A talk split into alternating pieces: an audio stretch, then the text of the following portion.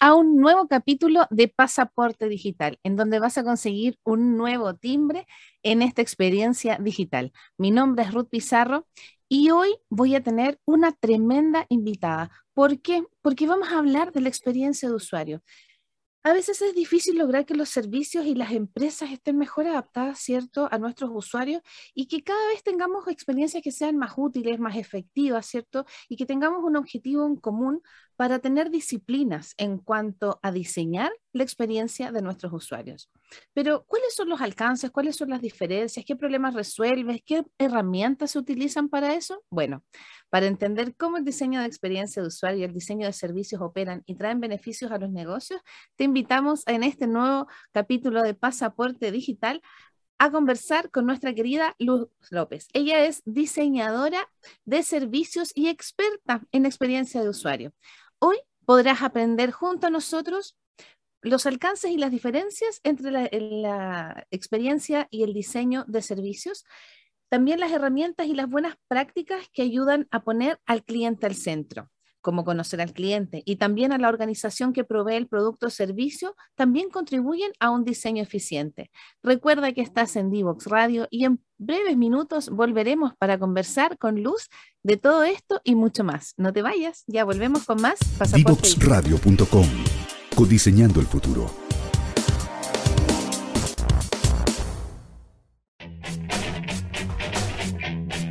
Divoxradio.com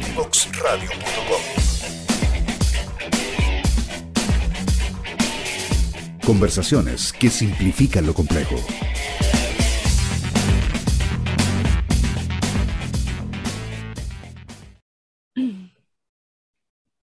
Ya estamos en el segundo bloque estoy ya con mi querida invitada para que hablemos, ¿cierto?, entre la diferencia, qué es la experiencia usuario, qué es el, diseño de servicio, cómo podemos hacer em, la diferencia. Bueno, hoy trajimos a una experta, simpática, diseñadora, dog lover, así que vamos a tener harto en común que conversar con nuestra querida Luz López. Bienvenida, Luz, a Pasaporte Digital.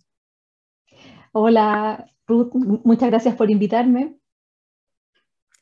Gracias por aceptar la invitación a conversar de esto que está tan de moda, ¿no? El diseño de servicio, la experiencia del usuario. Esto está, ¿cierto? Está tan en boga como la transformación digital y todo, todos estos nuevos conceptos que llegaron para quedarse por un rato largo. Entonces yo quiero, antes de partir y que sepamos la diferencia, me gustaría conocer un poco más de ti, para todos los que nos están escuchando, nuestros queridos auditores. Cuéntanos un poquito cómo llegaste al diseño y cómo del diseño llegaste al diseño de servicio y a la experiencia de usuario. Súper. Mira, eh, yo estudié diseño gráfico ya hace hartos años atrás.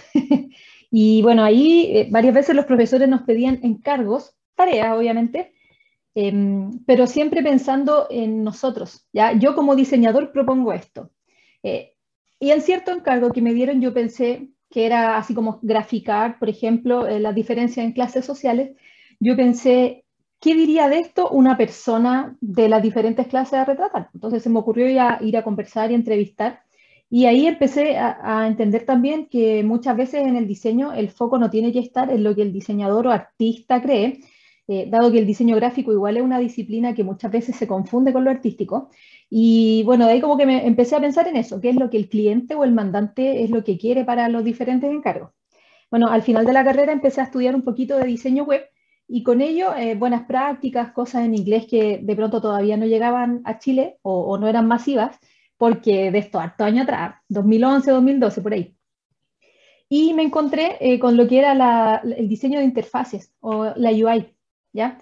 Entonces también empecé a estudiar un poquito de UI mientras estudiaba diseño web y me encontré luego con un diplomado de experiencia de usuario y arquitectura de la información en la Universidad Central, que era como lo que había en, el tiempo acá en Chile. Bueno, ahí me metí eh, y me encantó, o sea, me enamoré de, lo que se estaba viendo, de lo que enseñaban. Ahí tuve un profesor, Juan Carlos Camus, que fue uno de los artífices del gobierno digital, que sentó las bases para esto. Y ahí empezamos a hablar un montón también de cómo esto no solamente se, aplicaba a lo que era la experiencia digital de un producto, sino también a lo físico, ¿ya? Y ahí conocí después lo que era el diseño de servicios, donde las cosas no terminan con una aplicación o una pantalla, una interfaz, sino que también se lleva a lo cotidiano. Entonces, ahí también podéis tener aplicaciones, eh, no sé, hasta la política, hasta el servicio propiamente tal. Y bueno, desde ahí he estado estudiando harto por mi cuenta, hice un magíster en Digital Customer Experience y he trabajado en esto los últimos tres años, de lleno en el diseño de servicios. Un montón, porque te ves súper jovencita para los que no están, los que nos están escuchando en formato podcast, ¿cierto? A través de Spotify y SoundCloud, pueden saber de que como toda esta generación de gente talentosa, ¿no? De que entendió mm, otros requerimientos, de que cambió junto con las necesidades, ¿cierto? De todo lo que es eh, diseñar servicios y no quedarnos con lo que es la vieja escuela de lo que era el marketing, de cómo debían ser las experiencias, ¿cierto? Y lo tradicional, sino que eh, abordarlo desde la vereda de la innovación, desde lo disruptivo. Quisiera entrar de lleno, ya que sabemos de ti, que ya has, em, tenido un vasto camino, ¿cierto? Dentro del diseño de, de experiencias, porque al final es eso. El diseño, yo creo, de una experiencia en lo personal es cuando yo a pesar de que sea un tema que maneje o no, la información que me entregan, de la forma que se entregan, cómo se aborda, el compromiso que hay, ¿cierto? Porque es muy importante em, que nosotros mencionemos que todo lo que nosotros estamos hablando, además de tener un plan estratégico, tiene mucho, mucho, mucho de habilidad blanda, mucho de la parte emocional, sensorial.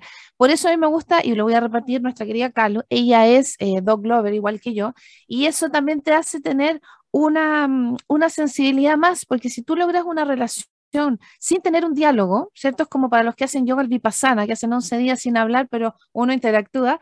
Cuando tú rompes esa barrera de la comunicación verbal y vas a hacer lo no verbal, estás tres o cuatro escalones más arriba porque puedes entregar, ¿cierto? Mucha más información eh, a, la masa, digamos, sin, o sea, traspasas la barrera del usuario. Entonces, cuéntanos tú, por favor, desde tu experiencia y desde lo más simple, ¿cómo te diste cuenta que estas dos experiencias eran tan distintas, pero tan similares a la vez? Porque son dos cosas diferentes, pero digamos, llegamos a un punto en común. Entonces, de tu experiencia nos encantaría escucharte. Bueno, eh, mi último trabajo antes del que estoy actualmente de docente fue en Walmart, ¿ya? Y ahí cuando yo entré, fue a las dos semanas que entré fue el estallido social. Entonces yo al producto digital que había entrado tenía mucha conexión con lo que pasaba en el centro de distribución y también en, las tiendas, en los supermercados. Entonces obviamente en medio del caos era muy difícil que un, colaborador, un trabajador, fuese a aprender o, pudiese tener así como la disposición para aprender a usar un nuevo producto o una nueva plataforma, ¿cierto? Entonces me pasó que ahí empecé a ir a las tiendas casi intuitivamente en esa época eh, a medir cómo se sentían ellos. Ya más allá de cómo se sentían ellos con la plataforma, es cómo se sentían ellos en su rol de personas y de trabajadores, colaboradores, em, en medio de este caos, de los saqueos, de tiendas incendiadas, ¿cierto? De un presente muy caótico. Eh, sabemos que una de las cosas que más le incomoda al ser humano es la incertidumbre. Y eh, en ese momento la incertidumbre era total, a nivel país, a nivel laboral y personal. Entonces eh, ahí me di cuenta y le propuse a mi jefa de esa época, la Consuelo, el poder abordar este producto no solamente como un producto, sino como un servicio. Y ahí poder medir, por ejemplo, el sentimiento del empleado hacia la empresa, que fue eh, una idea que tuve y que mi otro jefe de ese entonces me apoyó un montón, que fue el medir indicadores de la satisfacción del colaborador hacia la empresa. Ya, por ejemplo, el STEX, que es el sentimiento del colaborador hacia la empresa, también el ENPS, que es el sentimiento, así como me recomendarías a mí como Walmart para trabajar del 1 al 10. Y de esa forma eh, llegué a pasar desde cómo mejorábamos un producto a cómo se instauraba la mentalidad de servicios también.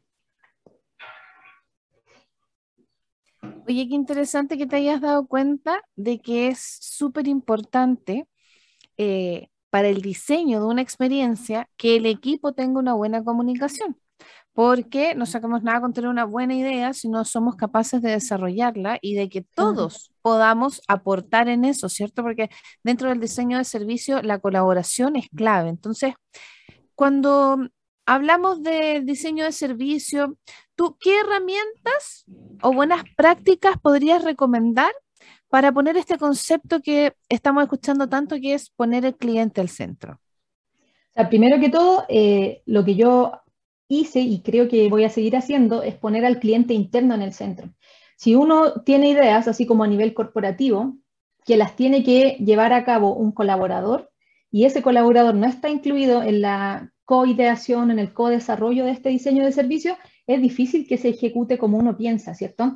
Entonces, no basta con ir a las tiendas y decirle al trabajador, oye, di esto, o oye, a esto de esta forma, si es que no se consideró al trabajador, al colaborador, y no se le conoce como, como usuario porque finalmente él era mi primer cliente, o sea, antes de llegar al consumidor de, los supermercados líder o expreso a cuenta, tenía que pasar por un colaborador que tenía que aprender a usar mi producto, que tenía que aprenderse un montón de script y que finalmente él es la cara visible de la compañía ante el cliente.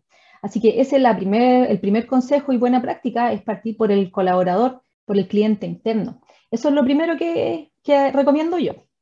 Y lo segundo es conocer a cabalidad al, cliente también al, final, pues, al consumidor. O sea, hay que abarcar siempre esas dos áreas, pero velando también por la empresa. O sea, es como la, triada que no se puede descuidar. Negocio, cliente interno y cliente final o consumidor. Importante mencionarlo, porque para todos nuestros auditores que nos están apoyando, ¿cierto? Escuchando eh, a través de Divox Radio, tenemos que entender varias cosas ya seas corporación, pyme, emprendimiento, startup, o si eres una persona que tiene una idea, siempre hay que buscar la colaboración para poder tener, ¿cierto?, un proyecto, una visión mucho más enriquecida. ¿Cómo fue el desafío para ti en una empresa tan grande para hacer, cómo hacer entender esta sinergia, ¿cierto? Y, y que todos entendieran esta forma de contribuir a un diseño eficiente? ¿Cómo fue ese desafío? Siguiendo con el ejemplo que te comentaba recién, de cuando hicimos como este cambio de adoptar la mentalidad de servicios, yo justo en ese momento estaba en un squad de, con, el gerente del proyecto y con dos subgerentes de, de pick-up y de punto de compra en ese entonces, a quienes les pareció bien acertada la idea esta de, de trabajar con el colaborador al centro. Y me, compraron la idea porque tuve que, como decimos nosotros, evangelizar harto antes de que la compraran, no solo desde el punto de vista del ROI, del retorno de la inversión, sino que estábamos con un problema de que había muchas filas, ya porque nos pasamos al tiro de, de, la, de los saqueos y la esquema al COVID. O sea, no hubo descanso entre contingencias. Y había mucha cola, muchas filas para entrar al supermercado. Entonces ahí yo propuse que trabajáramos con una mesa que se llamó 360 que tenía, eh, bueno, por Zoom obviamente, que tenía desde guardias hasta los gerentes de estos proyectos, todos trabajando en conjunto para poder entender qué es lo que pasa, eh, por qué están estos bloqueos acá.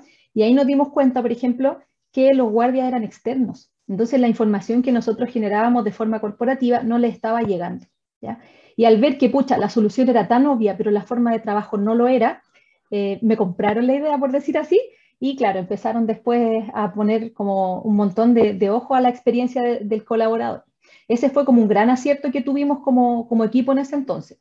Porque si no hubiera sido por esa mesa, de pronto nos demorábamos meses en darnos cuenta de lo que estaba pasando. Y ese es un punto clave, el tiempo, porque un buen diseño de servicio, además de la experiencia del usuario, que es mejor, nos hace ahorrar tiempo.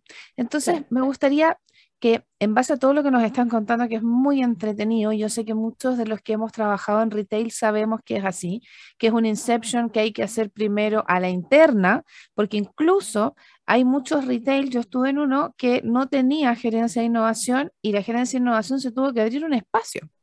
Entonces, cuando tú te das cuenta de que de manera corporativa o de manera de una idea entre dos amigos funciona siempre igual, que hay uno que tiene la idea que se aferra a ella, hay otro que quiere innovar, después si sumamos más gente al equipo hay otros que no, que quieren ser más tradicionales, otros quieren pensar fuera de la caja. Entonces, em, ¿qué recomiendas tú que sea algo cross, ¿cierto? Tanto como para corporación o para un equipo que a lo mejor nos está escuchando y dice, uy, estamos, eso, así estamos nosotros, no podemos avanzar porque nos sentimos así atrapados.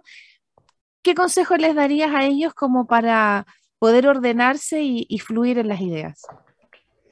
Yo creo que siempre es bueno arriesgarse, sea un retail gigante como Walmart, o sea una empresa que recién está partiendo. Si es que yo tengo previamente la investigación de mi mercado, yo sé a qué le estoy apuntando con un objetivo y una estrategia clara, siempre va a estar bien arriesgarse porque finalmente eso es lo que nos puede llevar a las grandes ideas o a los éxitos. No se puede ganar si es que estamos haciendo siempre lo mismo. Y justamente dar espacio a estas nuevas ideas o a pensar fuera de la caja, como se dice bastante, es lo que brinda espacio para, para, para las ganancias y para la innovación propiamente tal.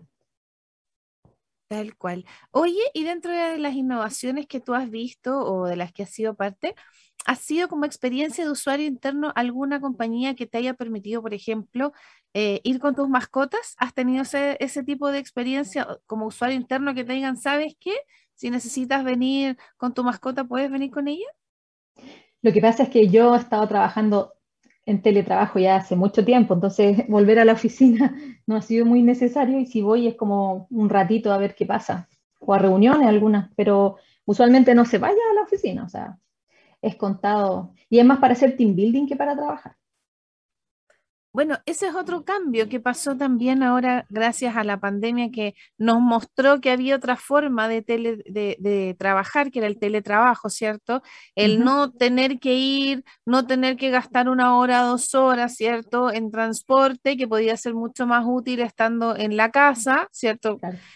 Entonces, eso que cambia y esas experiencias usuario para las compañías grandes que quieren eh, incorporar, ¿cierto?, en la conexión con las compañías más chicas, con startups, todo, estas experiencias usuarias también son muy enriquecedoras, porque en el fondo eh, es un cambio de paradigma, decir, bueno, por más de que seamos tan diferentes, tenemos puntos en común que son los usuarios. Entonces, em, dentro de las prácticas que tú has tenido, ¿Nos podrías recomendar así como alguna actividad general que tú digas, mira, en realidad esto es lo más divertido que he hecho y lo que ha tenido mejor resultado? Eso con respecto a qué, perdón, así como a team building, a cosas... Claro, claro a la construcción de equipo, decir, ¿sabes qué? La mejor forma de, de que un equipo se pueda consolidar, que tenga eh, un buen resultado, ¿qué actividad para ti es súper relevante? No sé, un asado, ir a un parque de diversiones, hacer un picnic, o sea, ¿qué actividad tú recomiendas como algo que realmente hace que el equipo pueda sentir esa conexión más allá de, del ambiente laboral? Yo creo que jugar, igual el ser humano tenga la edad que tenga, igual termina siendo lúdico en algún otro sentido. No necesariamente una montaña rusa, un canopy, pero hay diferentes formas de jugar. Eh, videojuegos, por ejemplo, yo creo que yo lo he pasado bastante bien también jugando videojuegos con mis compañeros. Ha sido muy entretenido y ha sido también una forma de, unirse con otros objetivos comunes más allá de los laborales. Así que sí, yo creo que jugar es una buena idea. Ah, Oye, dígame. Perdón, dentro de los juegos también, por ejemplo, la actividad de, rol, eh, de roleplay, también fue súper bueno para, para aliviar las cargas también o los temores, los resquemores que uno pueda tener y jugar, bueno, porque eso también es como parte del juego, pero también lo estamos llevando a cabo como un juego en serio. Entonces, es tanto como para hacer team building, como para aligerar las cargas o los diferentes, no sé, presiones que uno pueda tener, el juego de rol también es muy bueno. Lo recomiendo. Eso, porque justamente te iba a decir de, de, las recomendaciones, entonces los juegos de roles para ti son de los más fundamentales o son los que tienen mejores resultados. Yo te iba a preguntar si alguna vez eh, como equipo tuviste la experiencia, por ejemplo, de, mm, hacer estos juegos que son de ir a estas habitaciones que tienes que escapar y sacar alguna conclusión para poder salir. ¿Has vivido esa experiencia? No, lamentablemente no. No, porque además me pasa que mi trabajo en diseño de servicios es bien solitario. Yo no soy parte de una célula ágil usualmente sino que como que yo reporto a ciertas personas, pero mis células de, o sea, o mi equipo de trabajo, mi squad, usualmente no es con, con más personas, o sea, no tengo squad, entonces ha sido bien solitario el trabajo. Mira qué interesante también la perspectiva, porque muchos emprendimientos siempre se sienten que están solos. De hecho, parte de lo que nosotros siempre conversamos en el concepto de aplicar una sinergia es para darte cuenta de que en realidad es momentáneamente solo porque estás contribuyendo a un todo. Entonces, en el diseño de, servicio, em, hay muchas, muchas, muchas formas de abordarlo. Y lo que dices tú, claro, tú estás en una posición de alto rendimiento, entonces probablemente tu forma de, de abordar ese trabajo te es más cómoda así. Y para todos los que nos están escuchando y mandando mensajes por distintas plataformas, nos vamos a ir a una pequeña pausa comercial y ya vamos a volver aquí con más Pasaporte Digital. No te vayas. Divoxradio.com.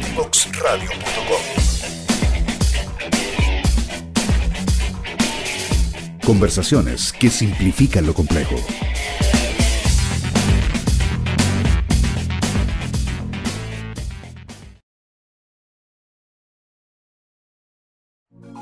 Conéctate con personas que saben.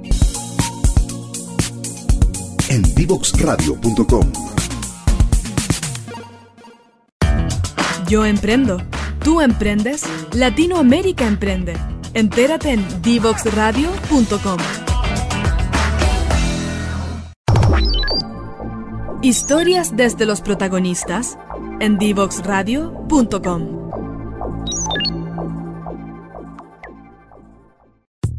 Divoxradio.com. Conversaciones sobre innovación, ciencia y tecnología.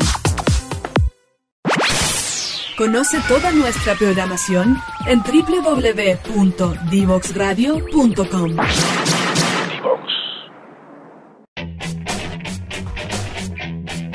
Divoxradio.com.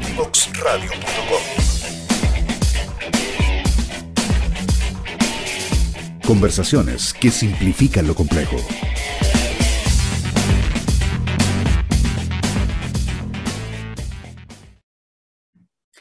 Ya estamos de vuelta con mi querida Luz López, porque estamos conversando acerca del diseño de servicio, la experiencia de usuario. Y en el bloque anterior eh, estábamos conversando cómo aplicarla dentro de los colaboradores, ¿cierto? De compañías grandes, compañías medianas, etcétera, para poder hacer un cambio, ¿cierto? Cómo percibimos, cómo mejoramos, cómo hacemos esto desde otra perspectiva y, con otra frecuencia, como digo yo, con otra energía, con energía más linda.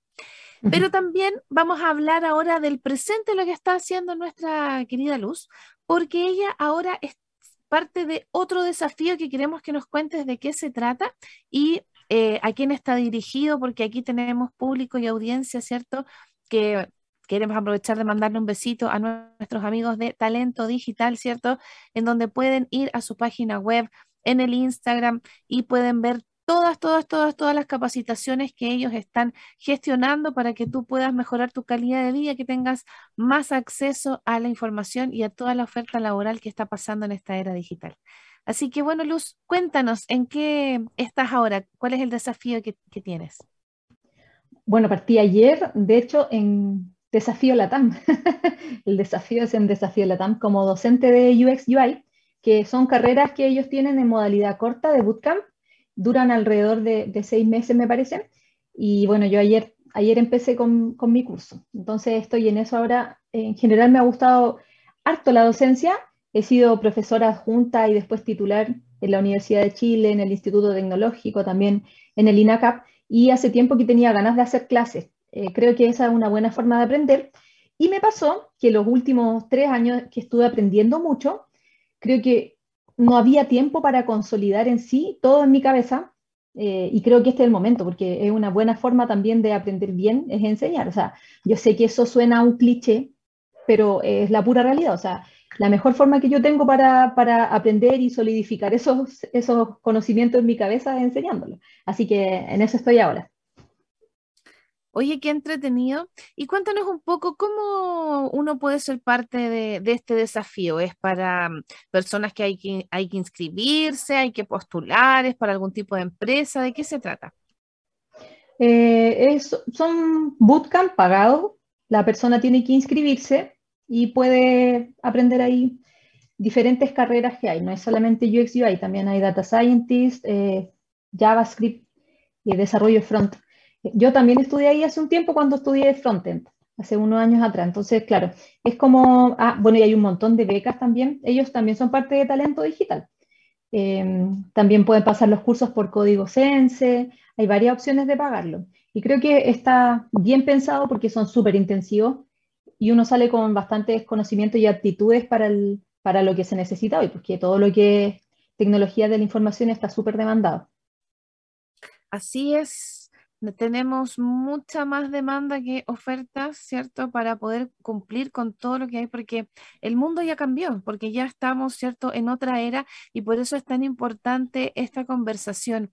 Me gustaría también, eh, querida Luz, que nos puedas contar qué tipo de personas tú crees que debiesen tomar esta, mm, digamos, este camino. Em, ¿Es para alguien que tiene conocimiento? ¿Puede llegar alguien que no sabe nada? ¿Cómo, cómo se aborda, digamos, esta, este camino? Eh, para el que quiera, desde la persona que quiere darle una vuelta a su carrera hasta personas que, no sé, pues ya saben un poquito de UX y quieren profundizar más, o, o de front en general. Por ejemplo, tenía un alumno ayer, que los conocí ayer, que estaba, era encargado de una panadería y otras personas que ya sabían de front, incluso una ingeniera en sistemas, pero que quería aprender más de experiencia de usuario. Eh, es como para la persona que quiera aplicar. Y sin límite de edad. Sin límite de edad. Perfecto. Eso es súper importante remarcar de que la gracia de toda la oferta que hay en el mundo digital es que no hay límite.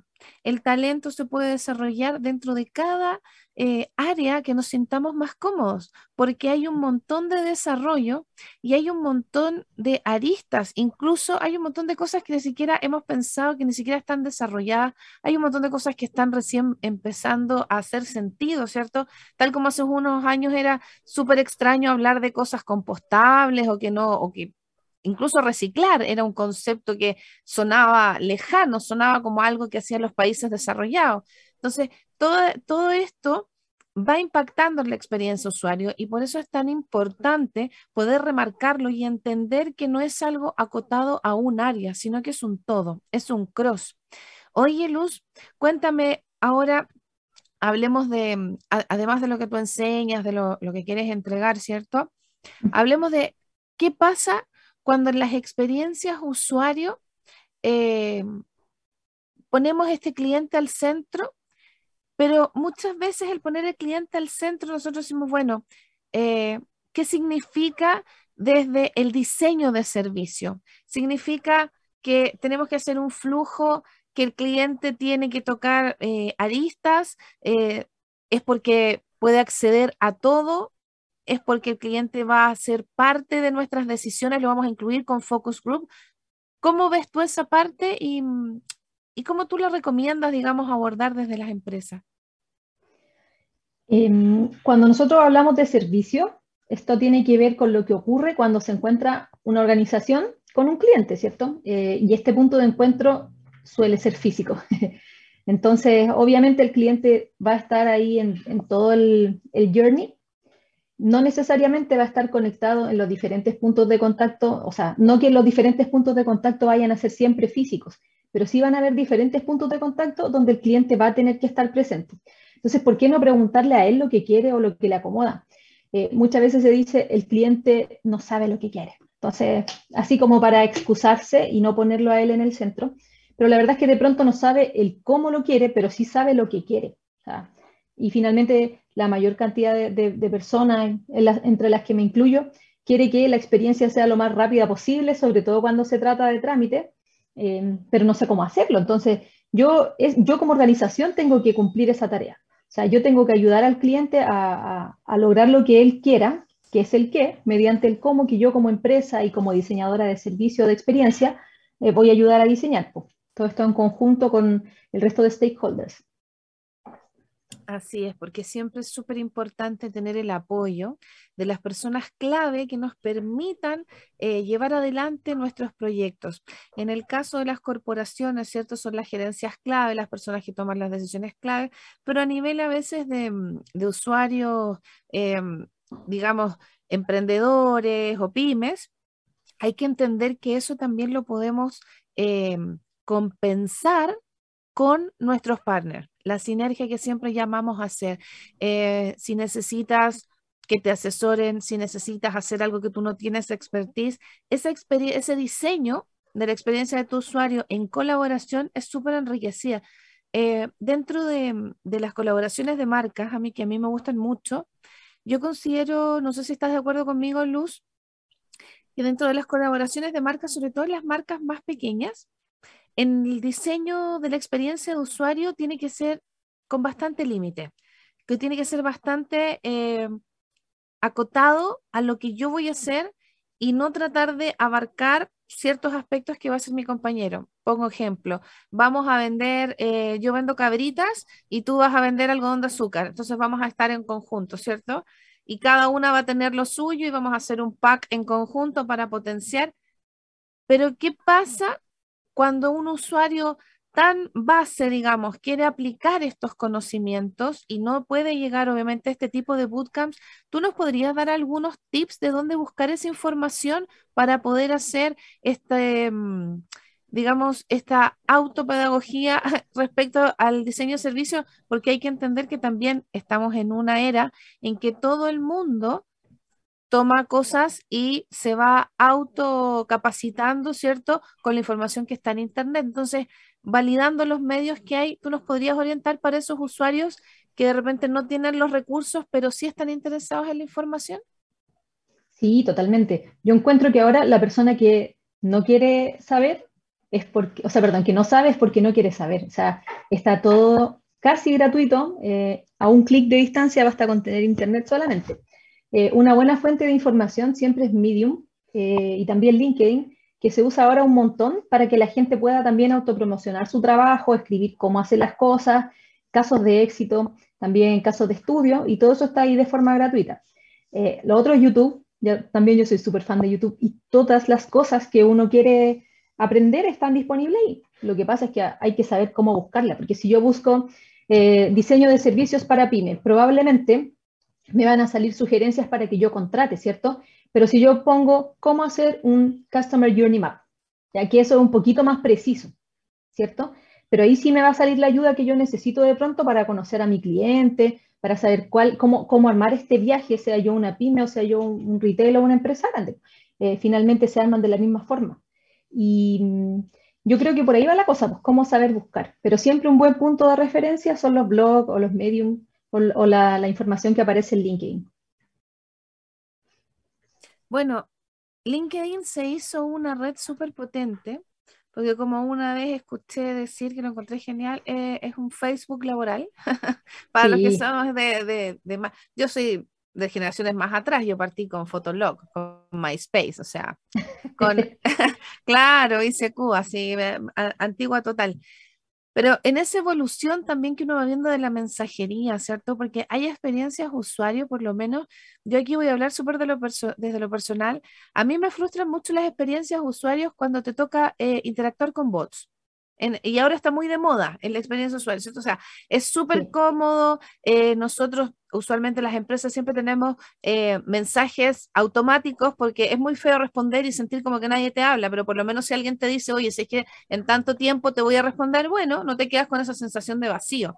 Pero qué feo cuando la experiencia de usuario a veces no está bien diseñada y la gente se frustra.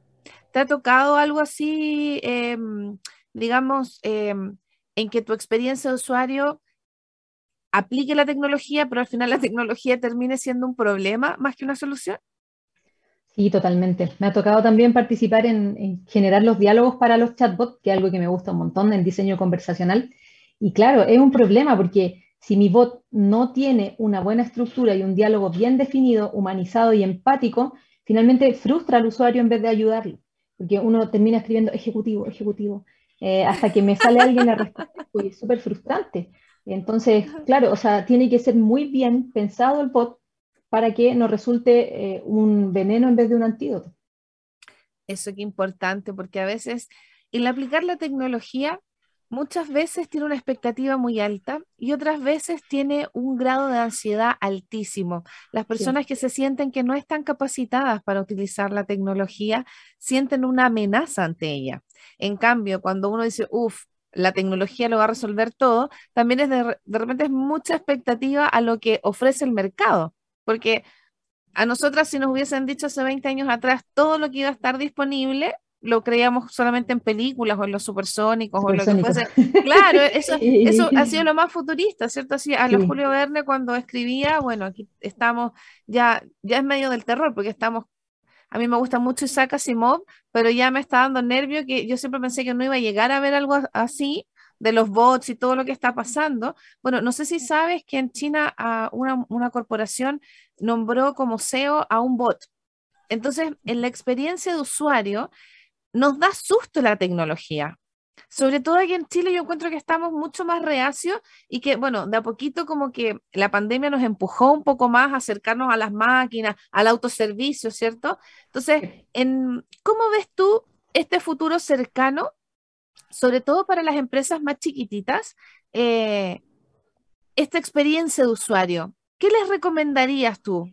porque hay algunos que dicen, no, yo, yo sigo funcionando con mi librito y así funciono y no necesito vender en internet y mis usuarios están acostumbrados a mí, pero a ese tipo de personas que se resisten al cambio, con todos estos cambios evidentes y que ya están acá, ¿qué mensaje les darías tú para empezar a considerar por lo menos la idea de, empezar a modernizarse?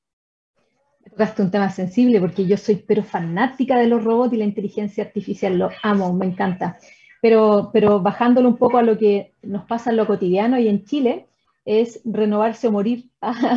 Esa es una consigna un poco política, pero, pero es necesario porque si tú no te subes a, este carrito como de, de, la tecnología, te va a quedar afuera. Yo sé que genera mucho temor. Como partimos hablando hace un ratito, eh, la incertidumbre eh, es, uno de, de, los desmotivadores emocionales más grandes que tiene el ser humano, es de las cosas obviamente que más incómodo nos hace sentir, pero ¿qué pasaría si como en la revolución eh, industrial la gente lo hubiese tenido o hubiese resistido férreamente al cambio? Porque preferían quedarse haciendo trabajos súper pesados, que después lo vinieron a sustituir las máquinas de aquel entonces. Eh, como que eso es lo que yo veo ahora. Yo soy súper optimista con el futuro tecnológico, pero también para las personas que quieren aprender. Porque si yo voy a, prefiero quedarme en lo que estoy y me resisto, pucha, me voy a perder de un montón de cosas que son súper útiles y que me alivianan la vida. O sea, ¿para qué, ¿para qué estar con el cuadernito si ahora hasta puedo dictarle al celular lo que necesito y me abarata un montón de cosas, no solamente en el punto de vista económico, sino también del trabajo y a veces trabajo pesado? ¿Para qué? O sea, como que a veces me cuesta y eso que me trato de poner en el lugar de la persona, pero me cuesta entender por qué de la resistencia a la tecnología si viene a facilitar tantas cosas. Eso fue algo que también trabaja Marto en la experiencia interna del colaborador, el que, el que pudiera pensar eh, en ese sentido, que le diéramos una vuelta en el conjunto. ¿Por qué va a ser mejor dedicarme a una tarea repetitiva yo en vez de mandar al robot a hacer esa tarea? ¿No sería mejor capacitarme para mandar al robot, no sé, por ejemplo, a trasladar mercadería, a ordenar estantes, en vez de que lo haga yo? Entonces, yo por ahí creo que hay que, hay que hacerlo. O sea, no se va a parar. Esto ya llegó para quedarse y llegó hace muchos años. Entonces, no, no lo voy a detener yo. ¿Qué hago? Mejor me, me modernizo y me subo al carro. Tal cual, es inevitable. Es como la alfabetización digital de la que se venía hablando hace muchos años, que ya llegó y estamos en la cuarta revolución industrial, ya es la digital. Estamos eh, viviendo estos cambios y me encanta cómo, cómo lo planteas, porque eh, dentro de todas las metodologías ágiles que están muy de moda, ¿cierto? Y que, bueno, obviamente se, se instauraron porque tienen buenos resultados tú marcaste algo súper importante, que es no perder el tiempo, no hacer tareas innecesarias, la automatización. La automatización es el futuro porque todas las personas que invierten mucho tiempo en reportes y en cosas que son tediosas podrían ocupar ese tiempo para hacer proyecciones o para capacitarse en nuevas cosas, porque al final para pensar. Exacto, para tener espacios creativos que nos permitan la mejora. Porque yo creo que por ahí va tu mensaje de que en el fondo la mejora es la creatividad, el tener el espacio, el no estar saturado, ¿cierto? Para poder ir dando lo mejor de nosotros.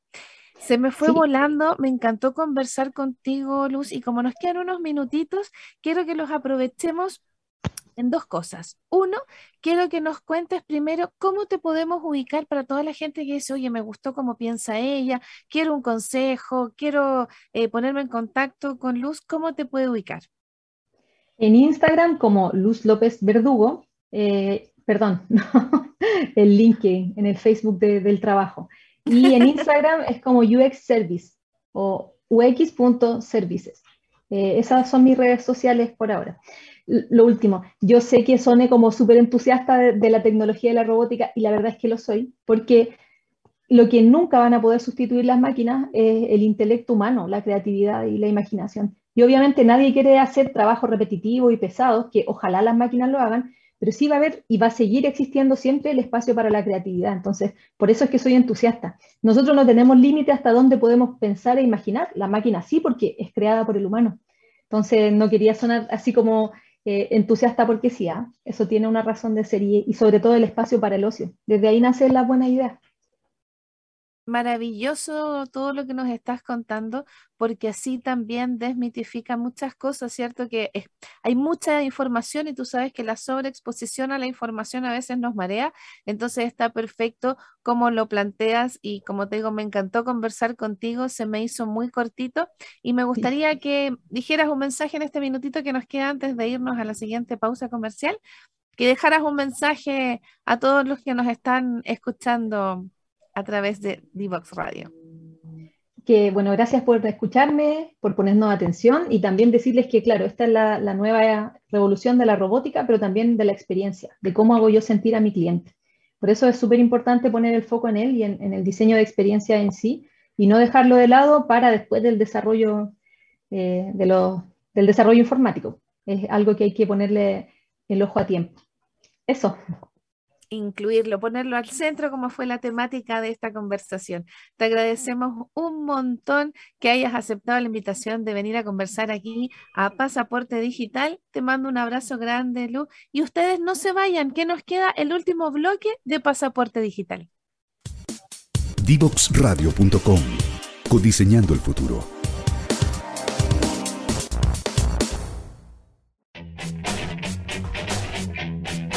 Divoxradio.com.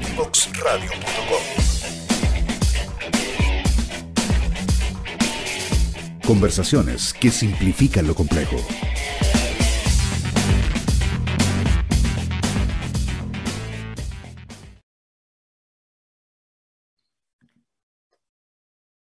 Estamos ya en el último bloque de lo que fue pasaporte digital de hoy. Hablamos de la experiencia del usuario, qué es el diseño de servicio, por qué poner a nuestro cliente al centro. Y lo más importante para rescatar de hoy es que no importa si eres un emprendimiento, no importa si eres una persona de corporación que nos está escuchando y acompañando esta tarde, sino que todo el mensaje es porque cuando quieres entregar un producto o un servicio, tienes que pensar en quién lo va a recibir, cómo lo va a recibir, en qué condiciones, qué condiciones tienes tú para entregar el mejor servicio, el mejor producto, en el tiempo, en la forma y obviamente cubriendo necesidades que tal vez son primarias, necesarias, tal vez son de lujo, pero tienes que ver cómo tu cliente lo aborda y cómo vas a entregar esa experiencia, esa experiencia única que solo tú vas a poder diseñar.